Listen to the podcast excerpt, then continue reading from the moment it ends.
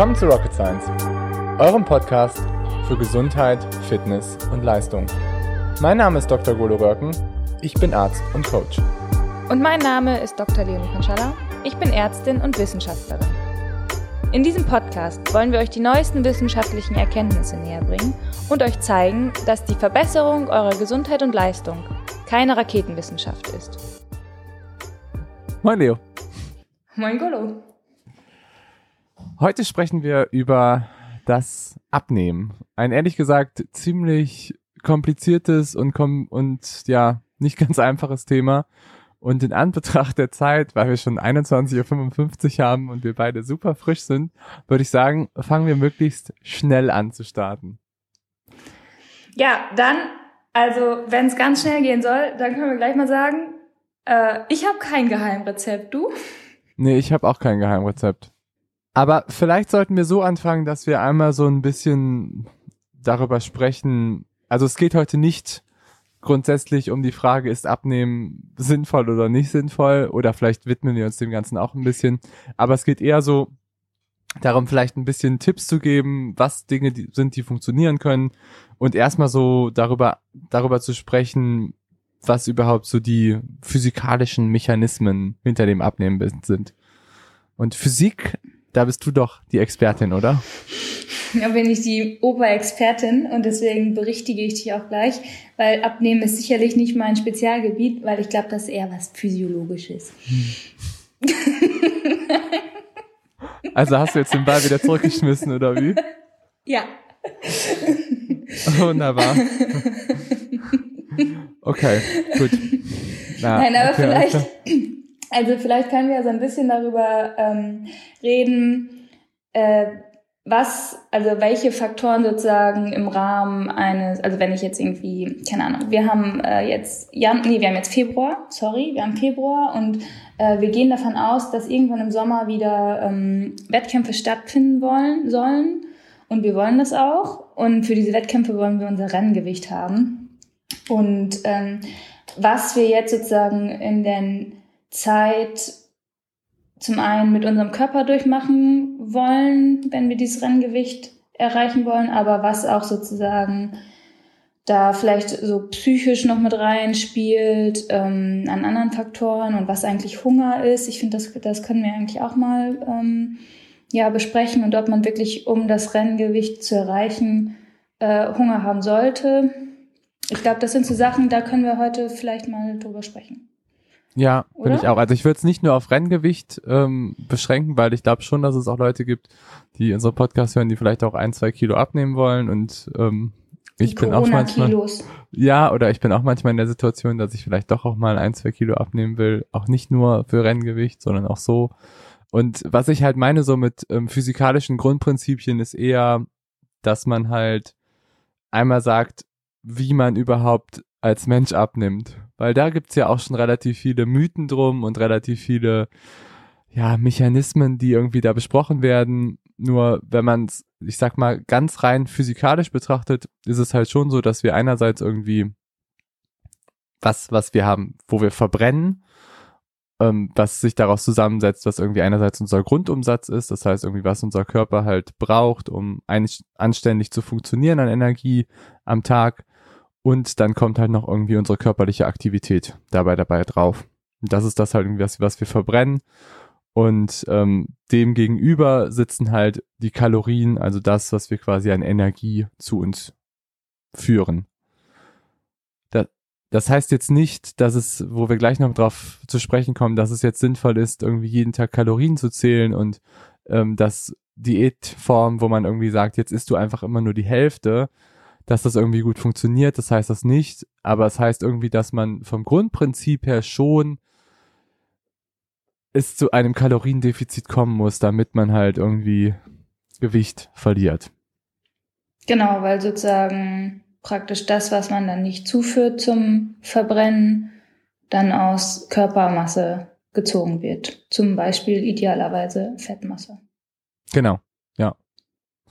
Und was irgendwie auch so ganz interessant ist und irgendwie ganz, finde ich, auch wichtig ist an der ganzen Sache, ist, dass irgendwie unser Grundumsatz ist ja irgendwie das, was wir einfach, was unser Körper irgendwie so verbrennen kann und der ist halt variabel. Also es ist nicht immer gleich und es ist auch nicht am Tag immer gleich. Also unabhängig auch von unserer körperlichen Aktivität, wie viel wir da verbrennen. Aber dieser Grundumsatz richtet sich auch immer so ein bisschen danach, einerseits, was haben wir gegessen und andererseits, was sind noch irgendwie noch so externe Faktoren in unserem Leben, die gerade irgendwie eine Rolle spielen. Also es ist nicht immer genau aufs Kalorie gleich. Also dazu kann man ja auch ganz klar sagen, unser Gehirn ist ein absoluter Verbrenner. Und wenn wir zum Beispiel viel geistige Ta Arbeit am Tag verrichten und nicht so viel körperliche Arbeit, dann kann sein, dass wir auch ziemlich viel Kalorien benutzen, obwohl unsere Uhr, was auch immer es dann sein mag, vielleicht sagt, oh, du warst heute aber nicht so aktiv. Das hat einer unserer Dozenten immer gesagt, oder? Ich glaube, der Biodozent oder so meinte das immer. Was dass, für ein Biodozent? Äh, auf, Im Physikum war der irgendwie in, in kleinem Flottbeek, keine Ahnung. Der hat immer, der meinte immer, dass ähm, es ja jetzt total gut wäre, dass wir jetzt diese Bioklausur schreiben, weil ähm, dann wir ja so viel Kalorien verbrennen würden. Golo, wie oft hast du diese Bioklausur geschrieben? Einmal. okay. Aber danke. Ja, danke, okay. dass du es mir zugetraut hast. Ich glaube, er hat es auch nochmal in der Fortbildung gesagt, in der, in der Vorlesung gesagt. Oh, man merkt, man merkt definitiv schon die Uhrzeit, weil meine Sprache ist richtig gut gerade. Gewählt. Right. Ähm, da, kann ich, da kann ich mich tatsächlich nicht dran erinnern. Ha, okay. Aber was du halt sagst, ist schon irgendwie auch wichtig, dass man halt festhält, dass unser Gehirn ein krasser Gehirn. Energiegehirn, ein krasser Gehirn. Boah, heute krieg ich's auch richtig, ey, ganz ehrlich. Sorry. Ja, schon okay. Ich werde mich definitiv revanchieren. Ähm, aber es ist schon wichtig zu sagen, dass unser Gehirn einfach irre viel, irre viel Energie umsetzt. Du hakst, Leo. Oh, jetzt hakst du. Hörst du mich noch? Ja, jetzt Oder bist du noch immer beim Gehirn? Nein. Gehirn. Ja, okay. Naja, okay, man darf sowas auch schon mal falsch aussprechen, hoffentlich. Also, nochmal. Grundumsatz, Gehirn. Und dann noch der Sport, den man vielleicht macht oder nicht macht. Oder auch der Gang zum Supermarkt. Oder jetzt aktuell zur Packstation. Ja, aber das ist halt dann noch wieder körperliche Aktivität. Das kommt halt oben drauf. Genau, das kommt oben drauf. Und was da irgendwie wichtig, oder was da halt irgendwie witzig ist, ist, dass viele sagen dann, dass wenn man halt viel Sport macht, dass man dünner ist als die Allgemeinbevölkerung. Ja, das stimmt auch. Aber was sich auch in Studien zeigt, ist, dass wenn man nur Sport macht, es einen relativ geringen Effekt hat aufs Abnehmen. Ähm, wie wenn man nur Sport macht und nichts mehr isst? Hä? Nein, wenn du nur Sport machst, um abzunehmen, hat es einen relativ geringen Effekt auf das Ach so, Abnehmen. ja, das stimmt. Jetzt ja, verstanden? Da, jetzt habe ich es verstanden. Sorry, bisschen langsam. okay, Klick, jetzt kommt langsam die Revanche. Klick, Klick.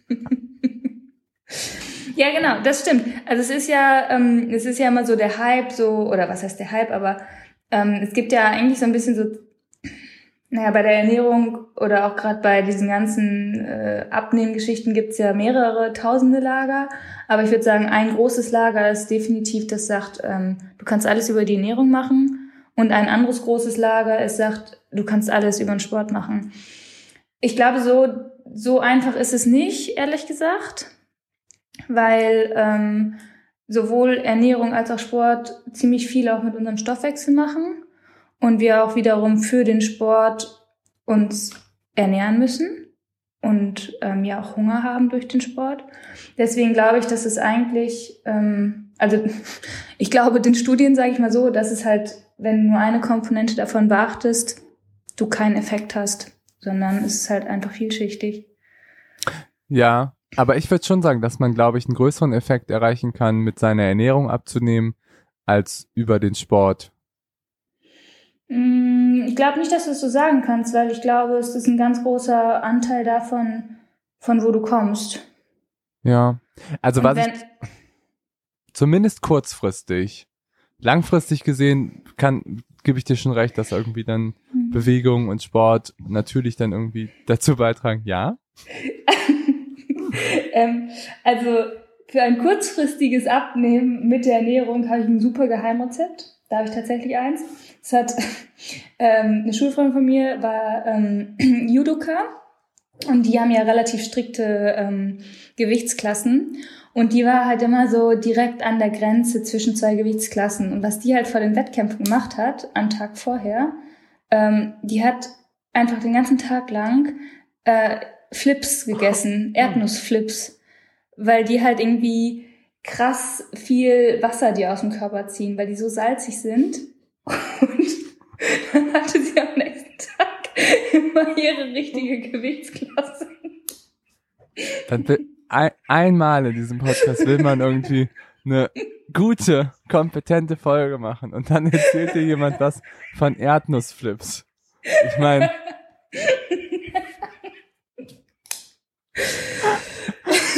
Also Leute, vergesst einfach die letzten drei Minuten, die ihr einfach gehört habt, zu Erdnussflips. Und vielleicht bringen wir jetzt einfach gute ab. Ach, Scheiße.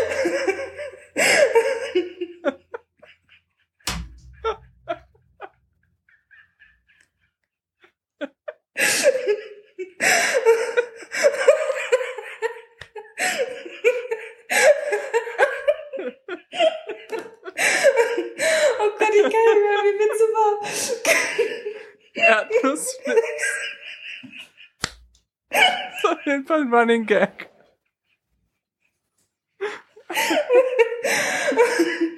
Okay, okay, jetzt bin ich, Entschuldigung, jetzt bin ich wieder ernst. Aber das, also, das ist eine witzige Story, aber es ist eine wahre. Ja, okay. Ja, geil. Also, ja, äh. Unterstützt doch deine These, dass man mit Ernährung gut abnehmen kann. Ja, stimmt, hast recht. Ja, okay. aber warum glaubst du das, dass man nur durch die Änderung der Ernährung gut abnehmen kann?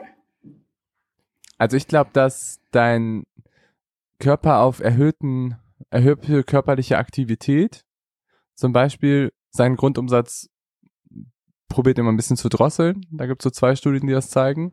Mhm. Dass du quasi, wenn dein Körper halt merkt, okay, die körperliche Aktivität geht krass stark nach oben, dann entwickelst du halt auch ganz viele Prozesse, die dafür sorgen, dass du irgendwie deine Energie eigentlich auch wieder so gut reinkriegst. Das stimmt, ja. Da, äh, da stimmt, da hatte ich gerade gar nicht dran gedacht. Aber da ist ja wirklich so äh, äh, in, ich sag mal, wenn man dann sich die Extremform anguckt, so im Übertraining zum Beispiel, es ist ja eigentlich das äh, Sinnbild eines verlangsamten Stoffwechsels mit einer äh, Unterfunktion der Schilddrüse und absolutem Hormonchaos. Und genau. das ist ja sozusagen dann das, ich sag mal, das Endstadium. Und, und, und auch zum Beispiel, ich weiß nicht, wie es bei dir ist, aber wenn man zum Beispiel ins Trainingslager fährt und halt richtig, richtig viel trainiert, dann ähm, behält man ja meistens sein Gewicht in dem Rahmen. Zumindest. Meistens. Oder es ändert sich minimal. Das kann ich dir jetzt nicht so sagen, aber wahrscheinlich ist das so. Ja, weiß auch nicht. Meistens, meistens habe ich das eigentlich festgestellt, dass es so ist. Und deswegen, aber ich finde es halt gut, wie du es halt sagst, dass man eigentlich beide Sachen so ein bisschen beachten muss.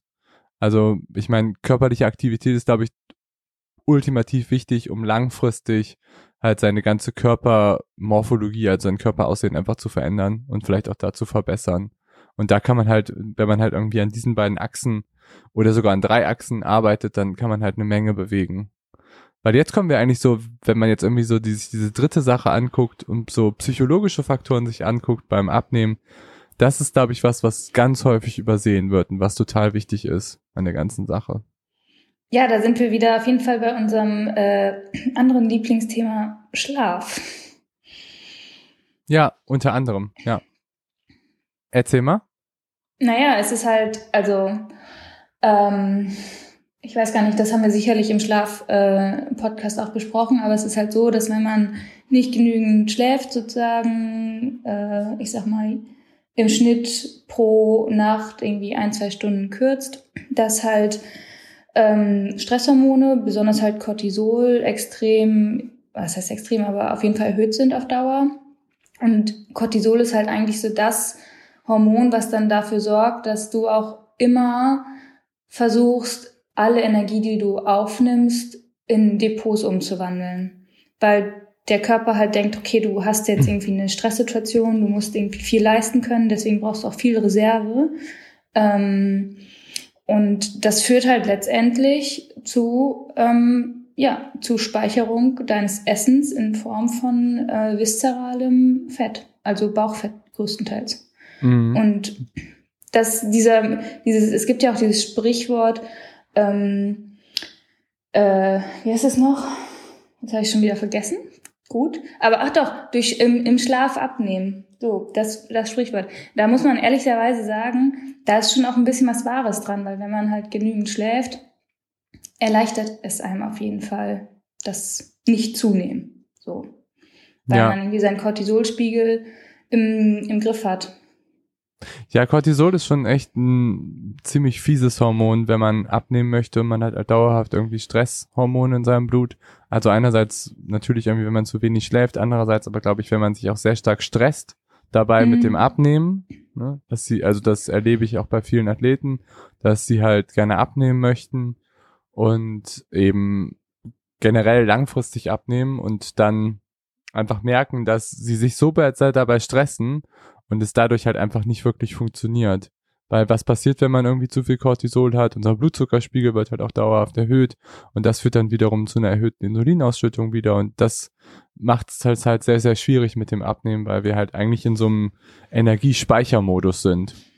Genau, ja. Ja. Und das muss nicht nur der Stress mit dem Abnehmen sein, es kann natürlich auch ganz anderer Stress sein. Genau. Ja. Das stimmt, da, ja da finde ich, merkt man doch immer so verschiedene Typen, wie Leute halt irgendwie darauf reagieren, auf so Stress. Es gibt, glaube ich, halt so diesen einen Typ, der auf so eine Stressreaktion eher mit so einem Kampf reagiert und, sage ich mal, eher probiert weniger dann vielleicht in der Zeit zu essen und probiert halt irgendwie sich so dagegen aufzubäumen. Und dann gibt es, glaube ich, so diesen anderen Typ, der dann halt irgendwie, wenn man sehr viel Stress hat, halt das mit Essen kompensiert. Mhm. Ja, das ist, das ist echt so. Manche sagen ja auch, ja, wenn ich Stress habe, dann habe ich gar keinen Appetit, gar keinen Hunger. Und bei anderen ist es genau andersrum. Ja, genau. Fie fiese Mischung. Wozu Ganz, tendierst du? Äh, ich, ich tendiere definitiv dazu, dass wenn ich Stress habe, dass ich mehr esse. Ja. Echt? Mhm. Voll. Das ist echt so, also ähm, das war, glaube ich, schon immer so. Also jetzt irgendwie, weiß ich nicht, in Lernphasen im Studium, aber auch jetzt bei der Arbeit, wenn ich Stress habe, dann ähm, esse ich definitiv mehr. Witzig, weil ich bin echt so, dass ich dann weniger esse. Ich esse dann fast gar nichts mehr. Echt? Ja. Nee, bei mir ist andersrum. Also ich esse dann so auch viel Mist, finde ich immer. Also meine Essensqualität nimmt dann rapide ab, weil man mhm. irgendwie sich irgendwie damit nicht so richtig auseinandersetzt. Bei mir auch, schade. ja. Aber so generell über den Tag, finde ich, esse ich dann immer echt weniger. Ja. Nee, das, das ist, ist eher bei mir so, wenn ich irgendwie, keine Ahnung, wenn ich äh, Spaß an dem habe, was ich mache und äh, irgendwie zufrieden bin, dann vergesse ich das eher. Aber wenn ich Stress habe, nicht. Mm -mm. Okay, ja. Ja, aber ich finde, das ist auch echt interessant das und wichtig, das auch nochmal so hervorzuheben und so lange auch darüber oder das einfach zu sagen, dass das ein ganz wichtiger Prozess ist, wenn man halt irgendwie abnehmen möchte, dass man sich dabei auf jeden Fall nicht stressen darf und auch halt wirklich auch genug zu schlafen. Mhm, ja. Und das andere ist natürlich dann auch noch so ähm, das, was der Hunger mit einem macht. Dass einem das auch bewusst ist, glaube ich. Ja, Genau, also das ist halt auch noch das, das andere, ne? Also erstens, ähm, dass irgendwie Hunger ist nicht nur an unsere Energieaufnahme gekoppelt, sondern es gibt irgendwie verschiedene Hormone, die dabei eine Rolle spielen. Es gibt halt irgendwie so Hungerhormone, Krelin oder auch ähm, Sättigungshormone, ähm, Leptin, die halt dabei irgendwie ja verschiedene Funktionen in unserem Körper erfüllen und das ist halt nicht nur an die Energieaufnahme gekoppelt, sondern auch ähm, ja, was wir essen und auch welche, welcher Grundvoraussetzung, glaube ich, wir auch daran so, wie wir daran beginnen, ne? Also wie wir anfangen ja. vielleicht.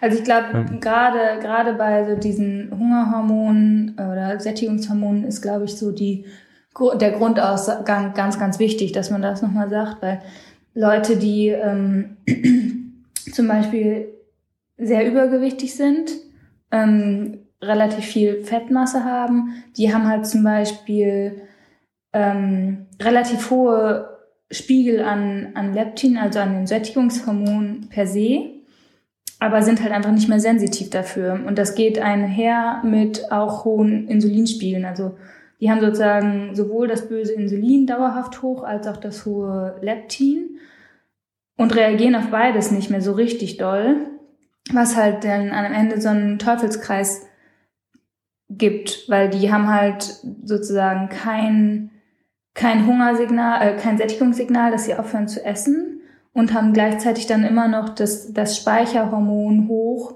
was halt sagt, ich muss jetzt mehr Energie einspeichern, ähm, weil ich irgendwie anscheinend sonst in Defizit komme.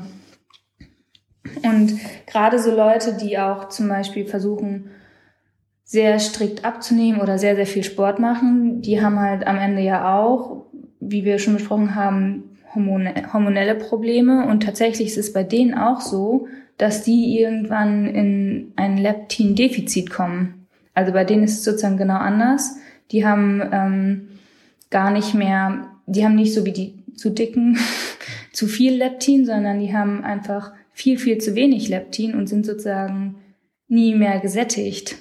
Und das ist halt auch was, das muss man erstmal verstehen. Das heißt, wenn man sich irgendwie dauerhaft reguliert im, in seiner Essenszufuhr, dann macht das halt auch was mit, mit seinem Körper und auch mit seinem Hunger- und Sättigungsgefühl. Und das ist halt auch echt böse für einen selber, weil ähm, am Ende ist halt dann das Ziel, was man sich irgendwie gesteckt hat mit seinem Renngewicht oder was auch immer, wenn man das halt zu harsch angeht, einfach nicht zu erreichen, weil man seinen Hormonehaushalt so krass durcheinander gebracht hat. Mhm. Ja, das finde ich auch irgendwie wichtig, das, das nochmal so zu sagen. Und ähm, gerade so, also das ist halt echt blöd, wenn man über Insulin haben wir ja schon viel so gesprochen, aber auch wenn man dann halt dauerhaft irgendwie zu hohe Leptinspiegel hat und das Hormon halt nicht mehr so richtig funktioniert, dann hat man halt einfach nicht mehr so dieses Hungergefühl, was du halt irgendwie, was du ja auch gerade schon so angesprochen hast. Und ich glaube, es ist halt irgendwie eigentlich das Wichtigste an der ganzen Sache ist, dass man das Ganze halt sehr graduell und langsam betrachtet. Und ich glaube, es geht jetzt, also klar, es sind natürlich irgendwie auch die Leute, die irgendwie ihr Renngewicht erreichen wollen, was im Moment wahrscheinlich eh so relativ, ja, schauen wir mal. Aber ähm, es gibt schon viele, die auch ja im Triathlon unterwegs sind oder auch in anderen Austauschsportarten oder auch generell, die einfach vielleicht auch am Ende von ihrer sportlichen Karriere einfach mal schnell 10, 15 Kilo zu viel entwickeln. Und ich finde es schon auch dann wichtig, dass man einerseits darüber spricht, halt, worüber wir zuerst gesprochen haben, die Sache mit dem Stress, dass man sich halt dabei nicht stressen sollte und dann aber auch wie immer, dass man auf seine Hormone acht gibt. Aber was halt, ne? Aber was halt auch passiert ist, wenn man halt auch abnimmt, dann stellen sich halt auch mit unseren Hormonen auch bestimmte Dinge ein, auf die man sich vielleicht auch ein bisschen vorbereiten kann. Also wenn man halt in Energiedefizit kommt, dann ist es auch zwangsläufig natürlich so, dass zum Beispiel Schilddrüsenhormone meistens ein bisschen runtergehen, ähm, auch die Thermoregulation meistens dadurch ein bisschen leidet und man, man ist halt irgendwie so ein bisschen kühler. Ähm, unsere Zellteilung ist vielleicht auch nicht mehr ganz so schnell ähm, und zum Beispiel unser Immunsystem leidet halt auch ein bisschen oder es ist einfach nicht mehr so gut. Ähm, auf, auf Stressoren regiert es nicht mehr so gut. Und deswegen muss man sich in der Zeit halt, wo man irgendwie abnimmt, auch ein bisschen schützen. Definitiv. Und ähm, auch auf sich achten, ne? weil ich finde halt, wenn man, also wenn man solche Anzeichen hat, dass man wirklich in eine Schilddrüsenunterfunktion kommt, dann würde ich definitiv sagen, dann hat man es äh, übertrieben. Weil das ist einfach nicht mehr gut, wenn du wirklich in der Schilddrüsenunterfunktion bist. Nee, das stimmt. Das würde ich auch sagen. Aber ich glaube, wenn man generell abnimmt, dann sind die Schilddrüsenhormone jetzt nicht mehr super, super hoch, sondern meistens sinken die halt irgendwie ein bisschen ab und das merkt man einfach, glaube ich, so generell in seinem, in seinem ja. Alltag und einfach, ich glaube, darauf muss man sich einfach so ein bisschen vorbereiten, dass wenn man halt irgendwie längerfristig abnehmen will, dass man sich nicht dauerhaft ultimativ ähm, leistungsfähig die ganze Zeit fühlt. Das ist, glaube ich, schon noch normal in der mhm. Zeit. Ne, das ja. ist halt auch, es ist ja. nicht so krass. Wir haben ja auch über das Fasten geredet, aber so krass ist es, denke ich, nicht. Und so krass sollte es auch nicht sein. Ich aber es ist trotzdem, aber es ist trotzdem schon so, dass ähm, man da halt irgendwie ein bisschen so drauf achtet, ja. Und was ich, ähm, was ganz anderes, was ich neulich noch gelesen habe, ist zu deiner äh, geliebten Ketogen-Diät. Da haben tatsächlich auch ganz viele ähm, Schilddrüsenunterfunktionen. Und mhm. also es tut mir leid, dass ich da jetzt nochmal rein, reingrätschen muss, aber ganz ehrlich, wenn dein, wenn durch deine Ernährungsform deine Schilddrüsenfunktion zu schlecht wird, dann kann das doch irgendwie nicht gut sein. Ja, kann sein. Aber war das dauerhaft oder war das nur kurzfristig? So, dass die äh, substituiert haben. Ja, das ist schon, das ist schon blöd. Ja. Ja. ja. Und äh, es ist ja bei der Schilddrüse ehrlich gesagt auch so, ähm, wenn die erstmal richtig ähm, an Funktion verloren hat, dann kommt die auch nicht unbedingt wieder, nur weil man sich auf einmal wieder anders ernährt. Ja, vielleicht. Also ich bin ja jetzt auch nicht der totale Freund von einer ketogenen Diät. ne? Also ich, ich sehe das halt auch eher so als eine Interventionsform. Aber ist natürlich jetzt auch was, was man in dem Thema auch mal ähm, besprechen kann. Also ich meine, nur weil man sich ketogen ernährt, äh, siehe ich, heißt das nicht, dass man dadurch abnimmt. Man kann dadurch auch genauso gut zunehmen. Und nur weil man sich mhm. vegan ernährt, heißt es auch nicht, dass man abnimmt. Man kann da auch, auch genauso gut zunehmen. Ja, und nur weil man Intervallfasten macht oder nach 18 Uhr keine Kohlenhydrate mehr isst, kann es auch sein, dass man zunimmt. Genau. Also ja. es ist halt, ich glaube, man muss halt wirklich so gucken, was, was ist für mich passend und wenn ich sage, oh, ich will jetzt ab 18 Uhr keine Kohlenhydrate mehr essen und dann fange ich um 17.30 Uhr an, nochmal äh, fünf Stunden Brot zu essen, dann weiß man halt auch, so, okay, das ist anscheinend nicht die richtige ähm, Art und Weise. Ich glaube, da muss man auch ehrlich zu sich sein, um irgendwie so zu gucken, was, was für mich passt. Aber was wären so deine praktischen Empfehlungen fürs Abnehmen? Also, Geheimrezept außer den Erdnussflips habe ich nicht. nee, aber ähm, so generell. Also ich meine, wir haben glaub, ja irgendwie viel auch über gesunde Ernährung und sonst was mhm. gesprochen. Also ich glaube, ähm, womit ich am besten fahre, ist halt so Sachen wie irgendwie mal versuchen, auf Süßigkeiten zu verzichten. Auch wenn wir hier das groß angepriesen hat, dass man das am besten gar nicht essen soll, heißt es ja nicht, dass ich mich daran halte. Ähm, ja, ist auch. Äh, deswegen, ähm, ich glaube, das ist so äh, für mich das Einfachste, ähm, sowas mal wegzulassen. Ähm, oder das Effektivste, sagen wir so. Und ich glaube, was ich halt auch ähm, relativ gut umsetzbar finde, ist halt so dieses ganze Snacken wegzulassen. Dass man halt wirklich sagt, ich habe jetzt irgendwie drei oder vier Hauptmahlzeiten am Tag und dazwischen versuche ich mal irgendwie nicht jedes Mal, wenn ich am Schreibtisch oder an der Küche vorbeigehe, nochmal in die Tüte mit Nüssen oder Keksen oder was auch immer zu greifen. Ja, jetzt hast du mir beide meine beiden Punkte geklaut, muss ich sagen. Toll. Ich hatte das Thema so gut vorbereitet mit genau zwei Punkten und die sind jetzt wieder weg. Nein. Aber ich sehe es auch so. Also bei mir ist auch so Punkt Nummer eins, irgendwie Zucker halt wegzulassen. Ähm, und ich finde auch so, ja, diese super krassen weißen Auszugsmehle probiere ich auch irgendwie in dem Step direkt wegzulassen. Ja, ich muss also, sagen, von denen bin ich echt nicht so ein Mega-Freund, weil ich die einfach nicht so gut verdaue. Ja. Deswegen, das fällt mir jetzt ehrlich gesagt nicht so schwer. Ja, mir auch, mir ja. eigentlich auch nicht. Aber das ist halt so das, was ich meinen Coaches mitgebe. Mhm, ja. Aber kommen viele zu dir, die sagen, oh, ich möchte irgendwie abnehmen und hast du einen Tipp? Nicht direkt, aber indirekt klar. Okay, Klar, ja. ich meine, es ist ja auch ein Riesenthema, dass man natürlich irgendwie auch, also Leistungsfähigkeit sollte sich auch indirekt mit seinem Körper natürlich irgendwie auch so ein bisschen widerspiegeln.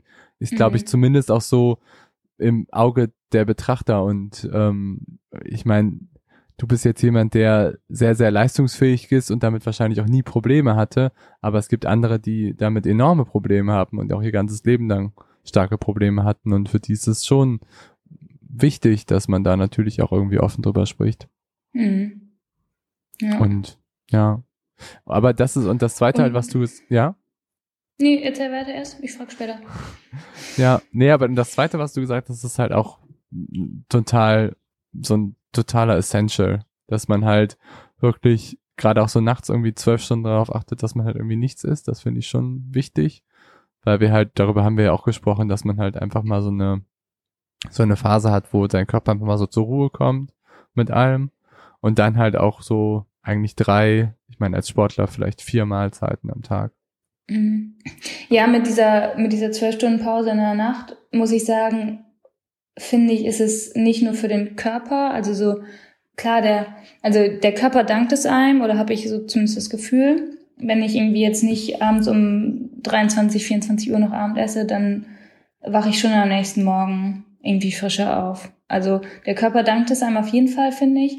Aber für mich ist es auch so eine, ähm, so eine psychologische Komponente, die ich irgendwie ähm, auch mal, wenn man das ein paar Mal macht, auch echt irgendwie ganz gut finde, weil man nimmt halt sein Essen irgendwie anders wahr, finde ich, wenn man auch mal darauf verzichtet, weil eigentlich ist es ja, man muss sagen, wir wohnen in Deutschland, ähm, wir haben immer Essen da, äh, es ist immer verfügbar.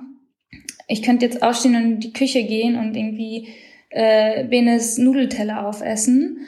So, das ist halt, also es ist halt immer da und ich finde halt, wenn man mal darauf verzichtet, dann merkt man eigentlich besser, was man eigentlich so den ganzen Tag so auch immer, auch gerade dieses Snacken halt so zwischendurch halt macht. Und das finde ich ist irgendwie auch gut, muss ich ja, sagen. Da habe ich einen Tipp für dich. Erzähl. Am besten baust du einfach jetzt mal direkt deine Küche um und du reißt einfach mal alle Küchengeräte raus und bringst den Kühlschrank runter an die Straße weil dann hast du das Problem nicht mehr. Ach so, deswegen baut ihr eure Küche um. Jetzt versteh ich's. Golo will einfach nur sein Renngewicht. Verstehe. Ja, aber weißt du was, dann erzähle ich dir das jetzt, äh, wie wir das hier regeln. Ähm, also unser zweiter Kühlschrank ist unser Balkon. Balkon. Da steht immer unsere Gemüsekiste. Das heißt, Kühlschrank ist ähm, ersetzbar und wir haben da so einen Campingkocher. Also, wenn, selbst wenn unsere Küche jetzt nicht mehr geht, das einzige Problem wäre tatsächlich der Abwasch. Ja. Ach so. Okay. Das, das mit dem Essen also, und fehlende Küche, das klappt nicht. Nee. Hm. Ja, stimmt, vielleicht hast du recht. Aber ein Kühlschrank ist schon viel wert. Ja. Aber stell's doch aus, hm. doch eh kalt genug. Ja, hast recht, stimmt. Weil das ist dann zu kalt, glaube ich, wiederum. Ja, das stimmt. Ja. Also, ja, das ist gerade im Moment könnte, also, das kann ich dir auch sagen, gefrorene Orangen, das tut weh an Zähnen. Auch nicht gut. Nein, ich muss ja sogar zugeben, dass unser Kühlschrank sogar immer noch intakt ist. Aber. steht naja. nur im Türrahmen. Ja, steht noch nicht mehr da, wo er vorher stand. naja, okay. Aber anderes Thema. Ja, ähm, Aber, weil du es vorhin mal angesprochen hast, meine Frage, wie stehst du zu Kalorienzellen? Ja, das ist ein super interessantes Thema. Und super irgendwie auch, finde ich, wichtiges Thema, weil ich bin definitiv kein Freund davon, aber in gewissen Situationen kann das schon, glaube ich, helfen. Also es gibt so, äh, es gibt einfach Leute, die ein sehr, ja, besonderes Essverhalten haben, sage ich mal. Und ähm, es gibt Leute, die auch vielleicht kein Bewusstsein haben für das, was sie irgendwie so konsumieren und aufnehmen. Und für die kann es dann schon auch mal sinnvoll sein, sich auch mal irgendwie klar zu machen, was gewisse Lebensmittel vielleicht für eine Energiedichte haben. Ne? Also ja, ich glaube, gerade wenn Leute irgendwie was verändern wollen, dann kann das halt sinnvoll sein. Weil sie dann halt vielleicht irgendwie sagen, okay, pass auf, ich lasse jetzt einfach abends, ja, ich lasse jetzt irgendwie abends den Teller Nudeln weg und dann ähm, habe ich mir aber so eine Schale Haselnüsse dahingestellt und habe die halt komplett aufgegessen. Dann denkst du so, ja, cool, also Haselnüsse sind ja auch echt eigentlich voll gut und voll gesund. Aber wie viel war das denn? Ja, ich weiß auch nicht, so eine Tüte halt. Und dann war das natürlich irgendwie schon krass, einfach von der Energiedichte her, was halt dann sie sich quasi so konsumiert haben. Ne? Und das ist einfach, glaube ich, um so ein gewisses Bewusstsein zu schaffen, kann das bei gewissen Leuten schon sinnvoll sein. Ja. Shit. War das dein Punkt oder wie? Nee, aber vielleicht sollte ich anfangen mit Kalorien zählen. nee, ich glaube, du hast kein Problem damit, ehrlich gesagt. Ah, weiß nicht genau. Also nee. ich habe, also ich habe, ähm, ich habe das bislang kategorisch abgelehnt, wirklich kategorisch. Ich habe, ähm, ich finde das irgendwie ganz, also ich finde halt immer komisch, wenn man alles messen muss. Und deswegen gucke ich auch nirgendwo hinten drauf, was da an Kalorien draufsteht. Aber das führt halt auch dazu, dass ich dann äh, mit Ben in der Küche stehe und er sagt, Leo, wo ist schon wieder die Erdnussbutter hin? Und ich so, ja, die gibt's nicht mehr. Und dann sagt Bene, weißt du eigentlich, wie viele Kalorien da drin sind? Also eigentlich genau das, was du sagst, dass es halt eine krasse Energiedichte halt manchmal hat, die einem gar nicht bewusst ist. Ja, ja, ja aber, aber, ich, ich glaube, du brauchst Seite, wahrscheinlich diese Energiedichte dann auch. Ja, nicht immer. Sicherlich nicht immer. Und kennst, ähm, hä? Kennst du die Geschichte, Geschichte mit der, mit der Ernährungsberatung vom UKE? Nee. Nee, Doch, erzähl. Nee, kenn ich nicht. ähm, also, die erzähl hat damals immer der Dozent erzählt von der Energieberatung, das war irgendwie ganz witzig. Und zwar ähm, war es so, dass die haben eine Energieberatung gemacht bei einem irgendwie zwölfjährigen Jungen und der wog, der Junge war irgendwie einen Meter, ich weiß nicht, ich glaube 55 oder so und wog aber fast an die 100 Kilo. Also war schon ein richtiger Propper. Und irgendwie konnten die sich das nicht so richtig erklären, weil dann haben die halt ein Tagebuch geführt mit dem, was der halt so am Tag konsumiert. Und gut, es war halt irgendwie so morgens ein Kakao, ähm, dazu irgendwie Cornflakes, dann mittags ein Burger mit Pommes und abends halt irgendwie Pizza. Ähm, und war jetzt auf jeden Fall nicht, nicht great oder sonst was, aber sie konnten sich nicht genau erklären, halt irgendwie, wie viel der einfach aufgenommen hat, woher dann einfach dieses, dieses Übergewicht gekommen ist. Und ähm, dann sind die halt irgendwie noch mehr auf Spurensuche gegangen und haben halt irgendwie so die Eltern gefragt und meinen so, ja, können sie sich denn irgendwie, woher kann das denn kommen mit, ähm, mit einfach diesem, diesem Übergewicht bei ihrem Sohn? Weil so richtig erklären können wir uns das ehrlich gesagt nicht.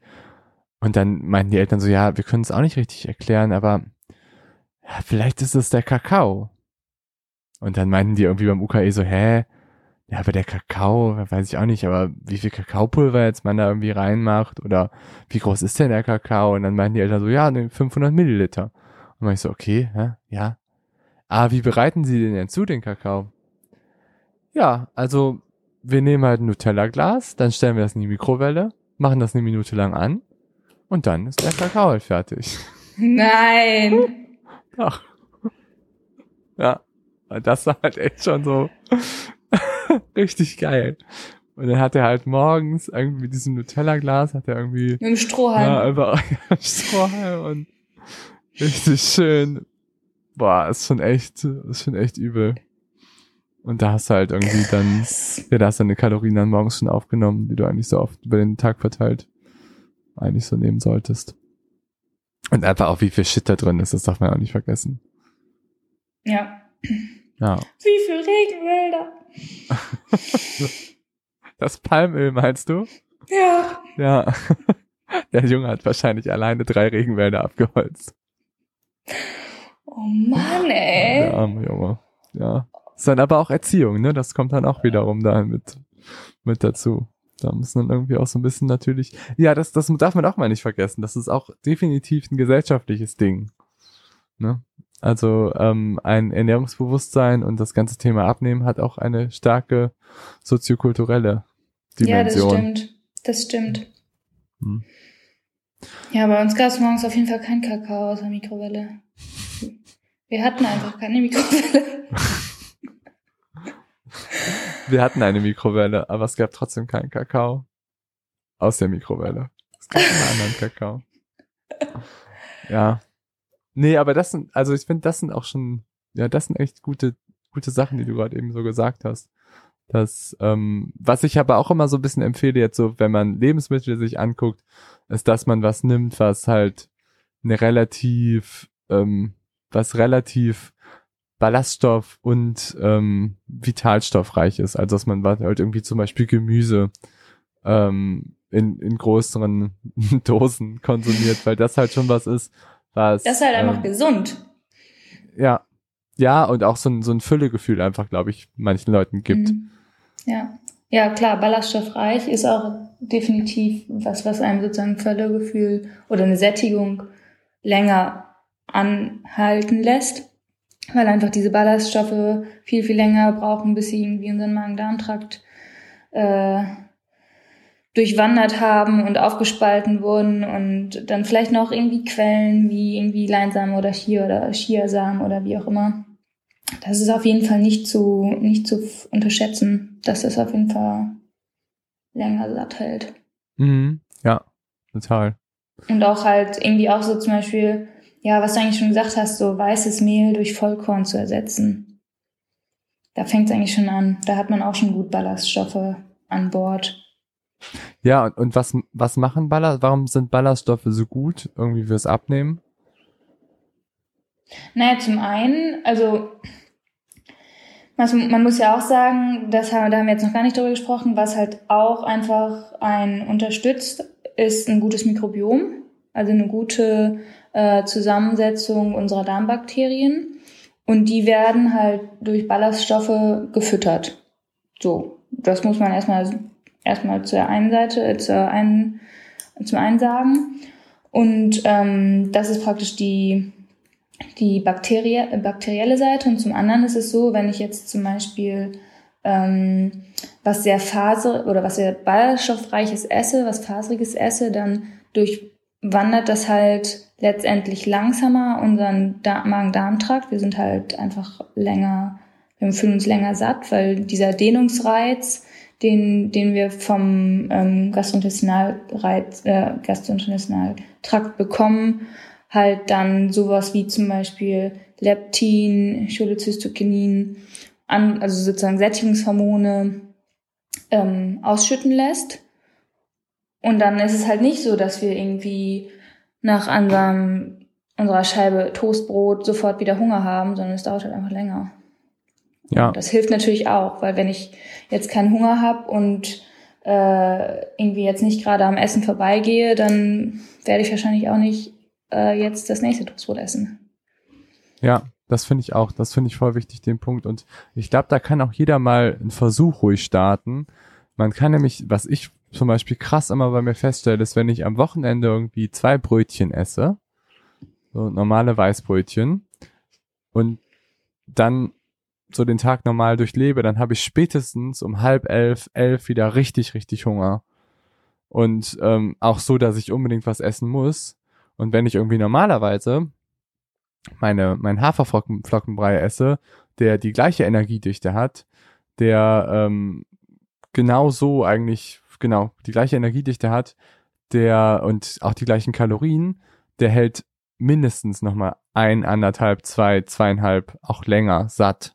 Oder du bist länger, hast länger so ein Völlegefühl. Und du fällst auch nicht danach so in so ein Loch, was du halt schon irgendwie hast, wenn du, ja, halt gerade solche weißen Auszugsmehle halt konsumierst. Total.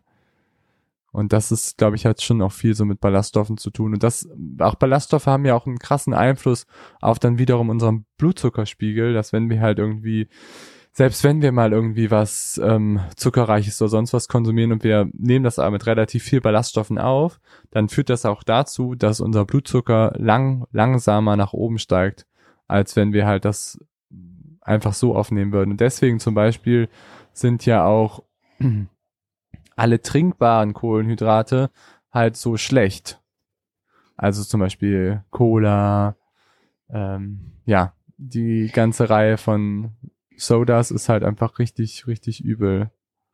Ja, die gehen halt sofort ins Blut und dann hast du halt einfach deinen mega Insulinpeak und dann wird halt alles in Fett eingelagert und am liebsten noch in die Leber. Und das ist dann halt echt übel.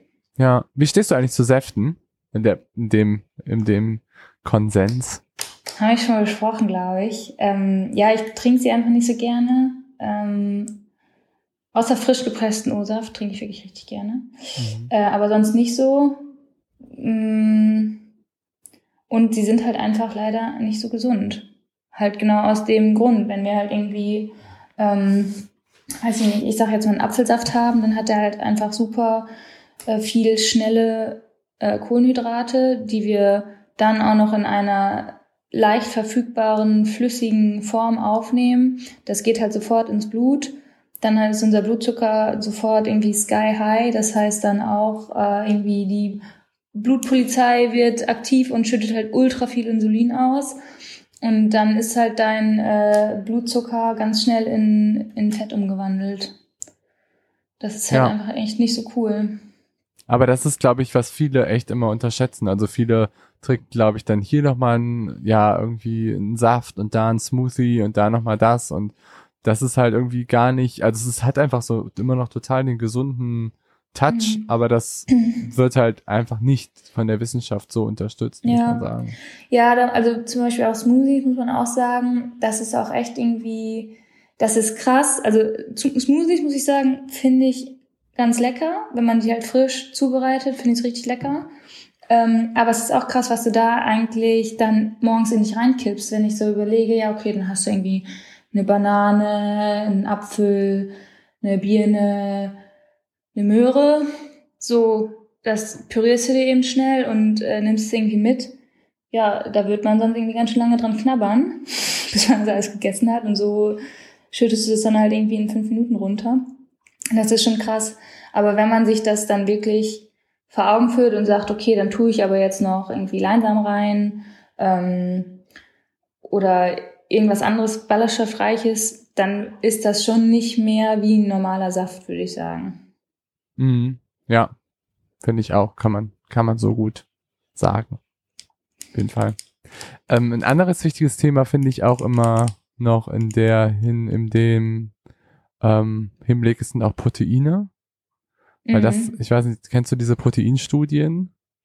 Mit, ähm, dass sozusagen Proteine sättigen und dass man irgendwie erst ab 20, 20 Gramm pro, nee, doch 20 Gramm war es eigentlich meistens die Grenze, ne, abhängt an oder aufhört, ein Sättigungs- oder ein Hungergefühl zu kriegen.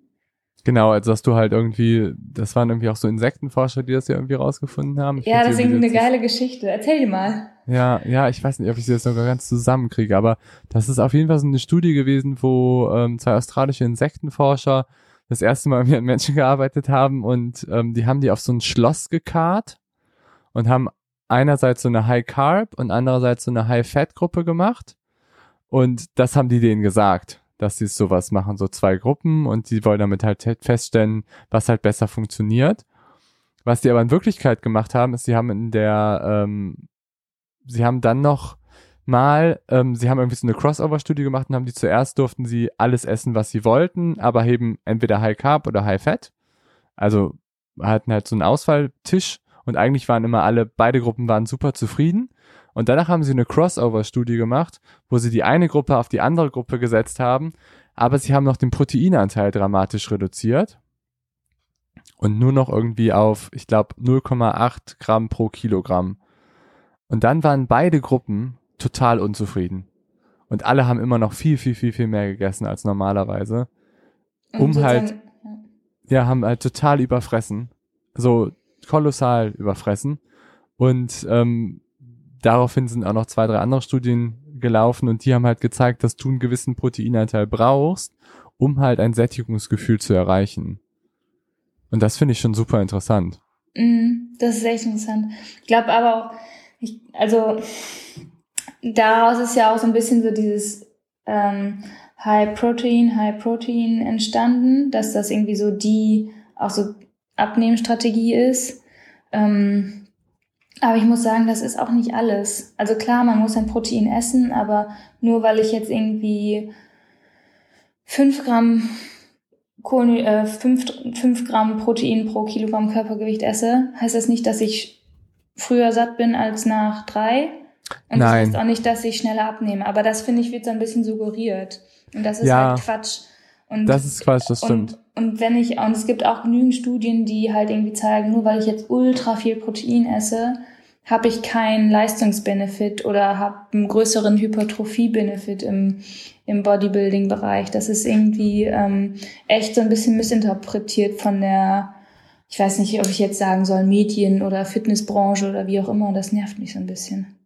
Ja, kann ich verstehen. Aber jetzt nochmal, um das irgendwie so abzuholen, ich glaube, also man kann irgendwie schon sagen, dass, sage ich immer, 1,2 bis 1,5 Gramm pro Kilogramm ist schon irgendwie ein ganz guter Wert. Und wenn man auch als Sportler ist, ja. kann man auch ein bisschen höher gehen bis 2,0. Ja.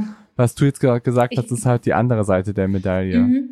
Ja, das stimmt. Da, da muss ich dir auf jeden Fall auch recht geben. Also klar, ich finde ehrlich gesagt auch auch zwei Gramm Kilo, äh, zwei Gramm Protein pro Kilogramm Körpergewicht ist sicherlich absolut vertretbar und und auch also nicht das, ja, jetzt muss ich selber lügen, ich weiß gar nicht, was ich so an Protein pro Tag esse. Aber würde ich jetzt sagen, ist absolut in Ordnung und auch sicherlich nicht schädlich, um irgendwie jetzt länger satt zu sein oder was auch immer. Aber da ist einfach nicht je mehr, je besser das Motto. Nee. Veganer müssen ja auch mal so ein bisschen drauf aufpassen, weil die haben ja so ein minderwertiges Protein. Oh Mann! Also um das nochmal klarzustellen, die essen kein minderwertiges Protein und ich glaube auch, dass man sich als Sportler vegan ernähren kann. Aber man muss halt echt aufpassen. So. Also wenn ihr jetzt über den Witz nicht lachen konntet, dann müsst ihr die letzte Folge hören, auf jeden Fall. Welche Aminosäure fehlt nochmal? Leucin. Leucin, ne? Das ist, ja, ja. Der, ist aber auch der wichtigste mTOR-Aktivator, muss ich nochmal so dazwischen gucken. Nein, aber okay. Weißt also, du, was ich glaube? Ich glaube, alle, die das hier hören, die haben bestimmt die mTOR Google äh, Klickrate definitiv nach oben getragen, nach oben gepusht. Ja, ich habe auch eine Seite angemeldet, www.mtor.de. Kommt Hast direkt zu meiner Coaching-Seite.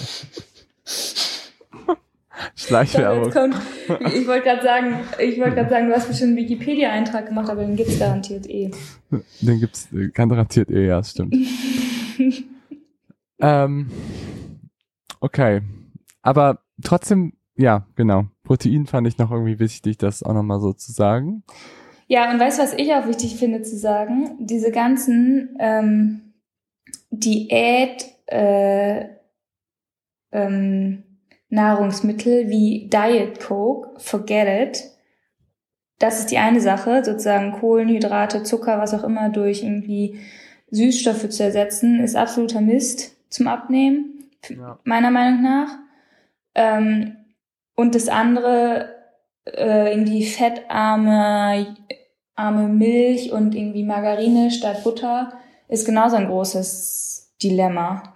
Genau, also das, das finde ich auch jetzt super wichtig, den Punkt, dass wir das nochmal aufgreifen, dass irgendwie, also das Wichtigste an unserer Ernährung ist ja irgendwie, dass wir Lebensmittel konsumieren und halt nicht irgendwie hier Frankenstein-Produkte. Und es wird definitiv einfacher für einen fallen, wenn man halt irgendwie Lebensmittel konsumiert, auch abzunehmen und auch mit den Körper zu erreichen, den man halt auch irgendwie dabei erreichen will. Ja. Und dabei, vielleicht kommen wir jetzt auch so ein bisschen in das Problem halt mit dem ganzen Abnehmen. Weil jetzt endlich, wenn man abnimmt, das heißt ja nur, dass man irgendwie Gewicht verliert. Das sagt aber nichts darüber aus, wie viel Muskel man hat. Das sagt nichts darüber aus, wie leistungsfähig man ist. Und das sagt auch nichts darüber aus, irgendwie, ja, wie gut sein ganzer Körper funktioniert. Ja, wie gesund ich bin. Genau.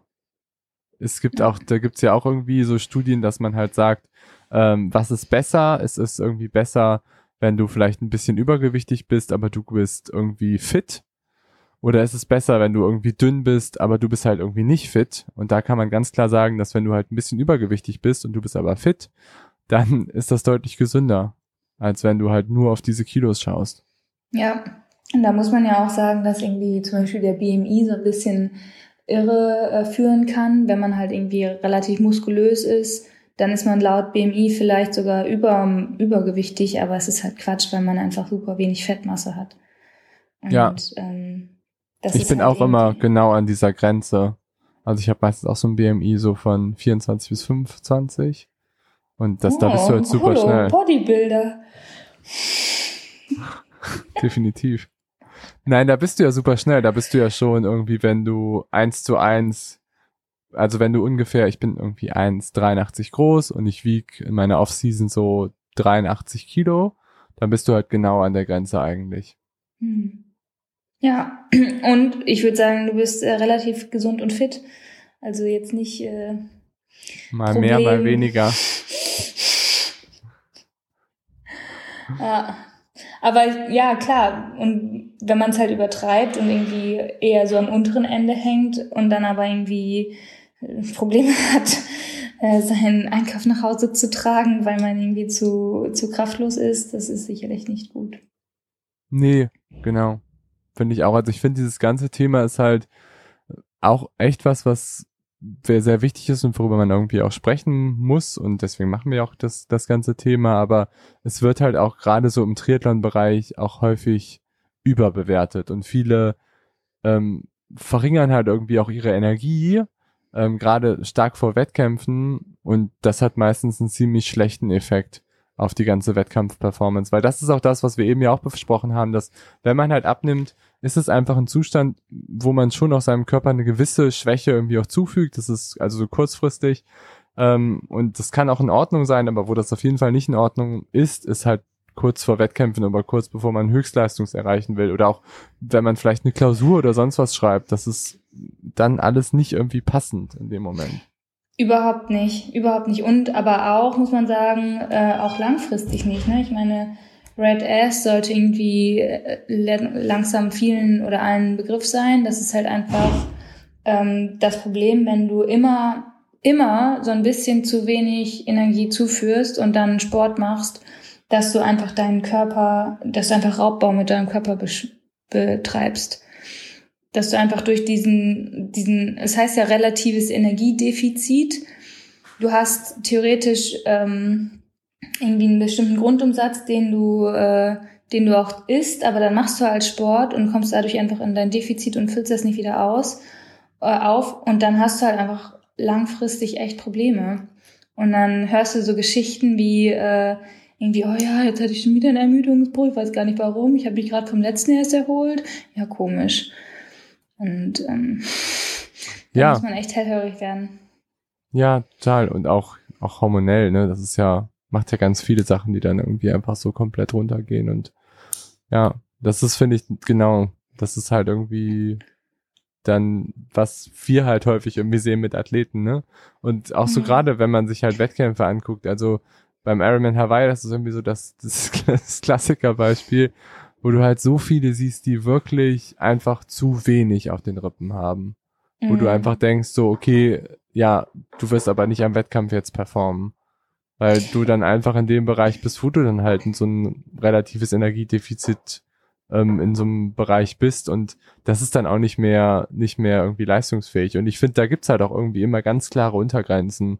Und nur weil jetzt jemand fünf Prozent ähm, Körperfett hat, anstatt irgendwie von acht oder neun oder zehn, heißt das nicht, dass der leistungsfähiger ist. Ganz im Gegenteil. Überhaupt das, nicht. Ja, das kann halt Und, auch gut sein, dass er dadurch auch weniger leistungsfähig ja. ist. Ich glaube auch ehrlich gesagt, dass das, ich, ich weiß nicht, vielleicht ist es auch einfach so, dass ich jetzt da mehr Social Media Kanäle benutze oder so, aber ich habe das Gefühl, es wird irgendwie immer schlimmer, dass so diese Ausdauerbereiche, Triathlon, aber auch echt so Marathonläufe und so, dass die Leute immer dünner werden. Das finde ich schon krass. Und ich glaube, dass da viele wirklich ähm, den Bogen überspannen. Und ich glaube auch so, muss man sich auch fragen, was ist noch, was ist noch normal und was ist jetzt schon echt irgendwie too much. Und wie genau achte ich wirklich auf das, was ich esse? Ähm, ist das, ist das vielleicht schon irgendwo zwanghaft und ist das, ist das alles noch so gesund? Ich glaube, da müssen sich echt, also muss ich, glaube ich, so auf lange Sicht so ein bisschen was ändern. Habe ich zumindest das Gefühl. Mm, ja, kann gut sein. Ist ja auch, ähm, also im Marathonbereich finde ich es auch immer ganz extrem. Mhm. So, ich meine, ich glaube, die müssen einfach wahrscheinlich auch noch ein bisschen leichter sein. Aber Ja, aber so viel, also klar, das, jetzt sprechen wir doch über Leistung, aber also klar, das, was du nicht mitschleppen musst beim Laufen, das hilft dir. Aber wenn es halt irgendwann so wenig ist, dass du einfach gar keine Energie mehr aufbringen kannst, dann hilft es dir einfach auch nicht mehr, wenn du das Kilo weniger wiegst. Mm, ja, klar.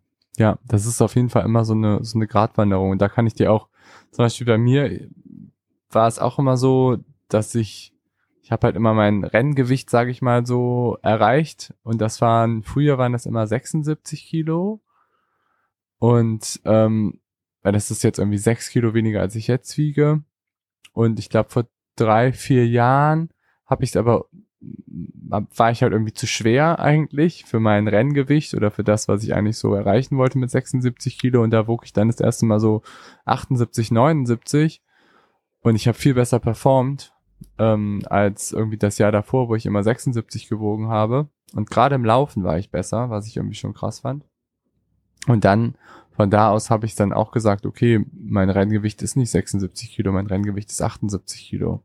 Mhm. Und Chris McCormack zum Beispiel hat auch so eine Geschichte, wo er auch sagt, dass er auch sich immer dramatisch runtergehungert hat, irgendwie auf 78 Kilo und er wog eigentlich immer 82. Und dann hat er auch ein Jahr oder zwei Jahre hat er einfach auch gesagt, nee, ich erhöhe das einfach mal und war dadurch auch leistungsfähiger. Und ich glaube, dass man, also wenn wir jetzt auf das Thema Renngewicht zu sprechen kommen, dass man da wirklich immer genau gucken muss, was ist denn wirklich das Gewicht, wo ich am besten performe. Jetzt ja, kommen wir wieder da, über die, auf, auf, die Athleten zu sprechen. Ja. Wo ich das Beste, wo ich am besten performe, aber wo ich auch zufrieden bin.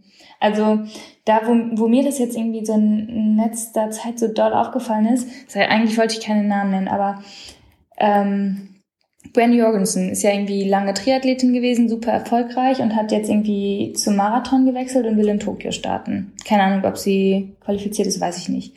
Auf jeden Fall, wenn du dir mal ihre Social Media Kanäle anguckst, die sieht aus wie ein Hungerhaken und sieht halt einfach ultra unzufrieden aus. Und hm. keine Ahnung, das finde da, da muss ich so denken, boah, weiß ich nicht, ob das so richtig ist. Aber ja. Ja.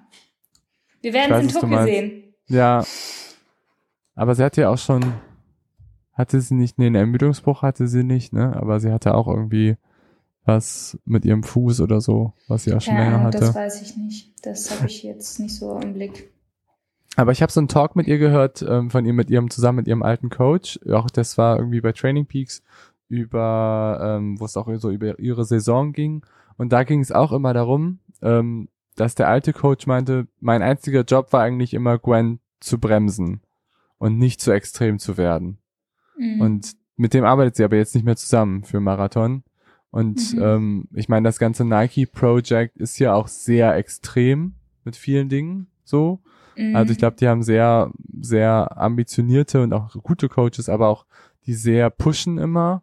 Und vielleicht mhm. klappt einfach das Coaching-Umfeld da nicht so gut für sie, ohne, aber ich, ich meine, das kann ich mir jetzt eigentlich nicht rausnehmen, weil ich sie natürlich irgendwie nicht so kenne.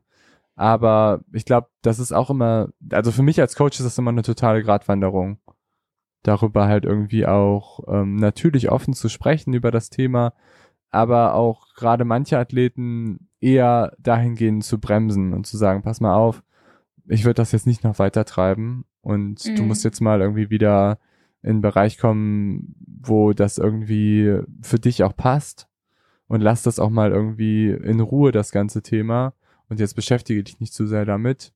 Und gerade vor Wettkämpfen ist das halt einfach so ein total essentiell wichtiges Thema. Mhm. Ja.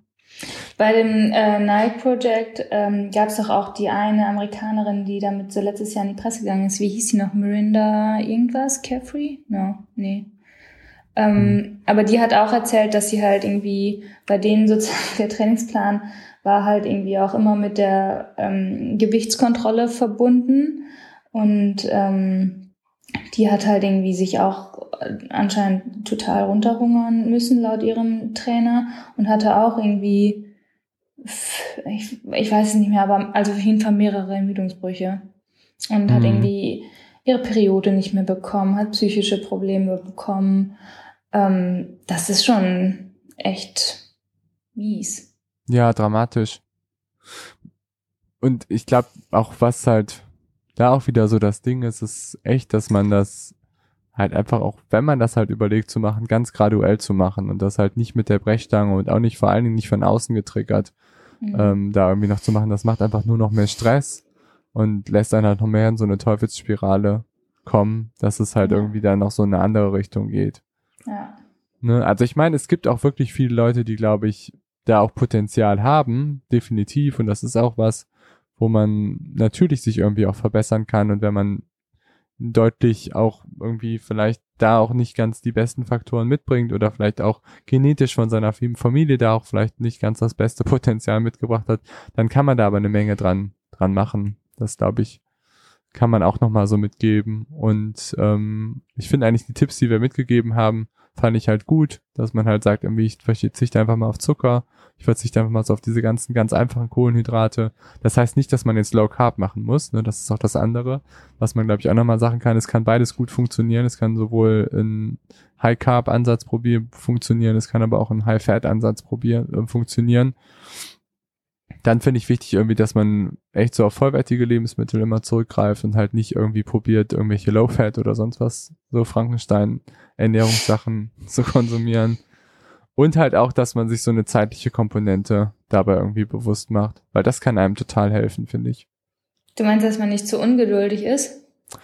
Ja, das, genau. Und aber auch, dass man ähm, vielleicht echt drauf achtet, zwölf Stunden in der Nacht nichts zu essen. Ach so. Ah. Und dann halt irgendwie drei, vier, drei, vier ähm, Mahlzeiten oder drei Mahlzeiten am Tag, wenn man jetzt ein normales Aktivitätsniveau hat. Und vier halt, wenn man ein Athlet ist. Mm, ja. Ja, das finde ich ist auch irgendwie gut. Für das Körpergefühl und für die, für den Kopf auch mal. Definitiv. Ja. ja. Und sich nicht stressen. Und genug schlafen. Ja. ja. Ja. Also was ich glaube, also wenn Bene sich diesen Podcast irgendwann mal anhört, ich glaube, der wird mir so um die Ohren fliegen. Ja? Wieso? Du, soll, du sollst mehr schlafen, das wie selber. Aber du willst doch nicht abnehmen. Ja. Aber ich will ja gesund leben. Das stimmt. Ja, mehr Schlaf wäre schon ganz gut für dich, ehrlich gesagt. Ja, ja, aber anderes Thema. Gut, also fassen wir zusammen. Äh, die Tipps hat Golo alle schon gesagt. Und wenn das nee, nee. nee, Leo. Du hast jetzt schon so eine. Hilft, du hast jetzt schon so eine Wunder.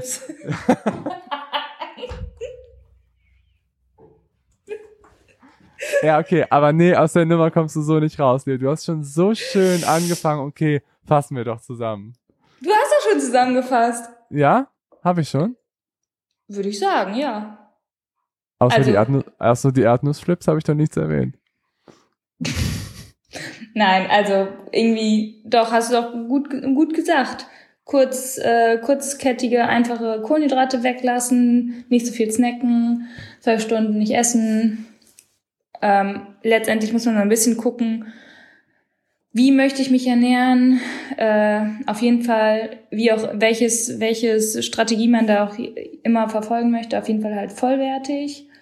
Ähm, Ach so, und was nehmen, was man, was einem schmeckt. Das ist auch, glaube ich, ziemlich wichtig. Darüber haben wir noch gar nicht gesprochen. Also, es gibt, glaube ich, so viele Leute, die probieren, sich in so Sachen reinzudrücken, obwohl ihnen das überhaupt gar nicht, also wenn du jetzt jemand bist, der sehr, sehr gerne Fleisch isst, mhm. dann solltest du nicht anfangen, dich vegan zu ernähren. Das wird nicht funktionieren. Mhm, ja, das stimmt. Das ist auch ein guter Punkt. Und wenn du jemand bist, der gar nicht gerne Fleisch isst, dann solltest du nicht anfangen, dich ketogen zu ernähren. Das wird auch nicht funktionieren. Ja, aber es gibt so viele Leute, die genau das dann machen. Ja, ja, das stimmt. Das ist ein guter Punkt. Ja. Okay. Unterschätzt auf jeden Fall nicht euren Energieumsatz, wenn ihr Sport macht. Immer genug Fuelen für, für die, ähm, für die Sessions, dass halt eben kein zu krasses Defizit entsteht und wenn ein Defizit da ist, dann halt das Training anpassen. Ähm, ich finde, das ist halt auch wichtig, dass man einfach den Bogen nicht überspannt. Und genau. Genau, ja. Niemals in so Energielöcher fallen, finde ich auch wichtig. Okay. Ja, ich würde sagen. 11.04 Uhr. Ich würde sagen, ähm, die nächste Folge wird auch gut. Ja, freue ich mich schon drauf. Ja, ich mich auch. Nächste Folge kommt mit Gast.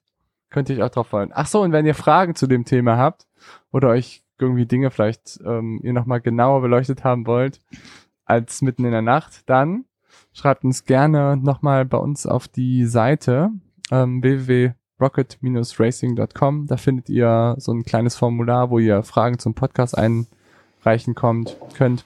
Würden wir uns mega drüber freuen. Und wir genau, dann können euch, wir eigentlich nochmal eine Q&A-Session machen zu Ernährung, Ja, oder? genau. Ja, richtig. Das wollen wir auch noch machen. Eine Abschlusssession. In zwei Wochen, ne? Das wäre dann, ja, in zwei Wochen. Ja. Ja, cool. Da machen wir noch mal, ähm, ich denke mal über, über, über unseren Instagram-Kanal werden wir das wahrscheinlich schalten, ne? Oder über Clubhouse oder über beides. Ach, willst du es live machen? Ja, wahrscheinlich. Oh je. Ja. Okay, Muss so. wenn das, wenn das so gewünscht ist, könnt ihr ja auch mal schreiben. Vielleicht komme ich ja auch drum herum. Ja, ich hab's gesagt, wir machen's live. Also wenn wir es live machen, würden wir es über unseren Instagram-Kanal machen, Okay. denke ich mal. Rocket Racing unterstrich. Cool. Okay. Sehr Bin ich gut. gespannt. Ja, dann. Euch Ich einen schönen sagen. Tag und uns eine gute Nacht. Tschüssi. Bye, bye.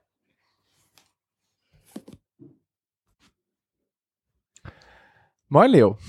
Moin, Golo. Ach so, eine Sache noch, Leo. Kannst du deinen Schal ausziehen? Weil das, das knackt sonst immer so bei dem Mikro. Dein Mikro wischt über, immer über diesen Schal drüber. Nicht, dass... Geil. Ich habe euch in diesem Podcast noch nie gesagt, dass du irgendwas ausziehen sollst. Na? So Na? besser? Okay, ja, so ist besser. Sehr gut. Okay.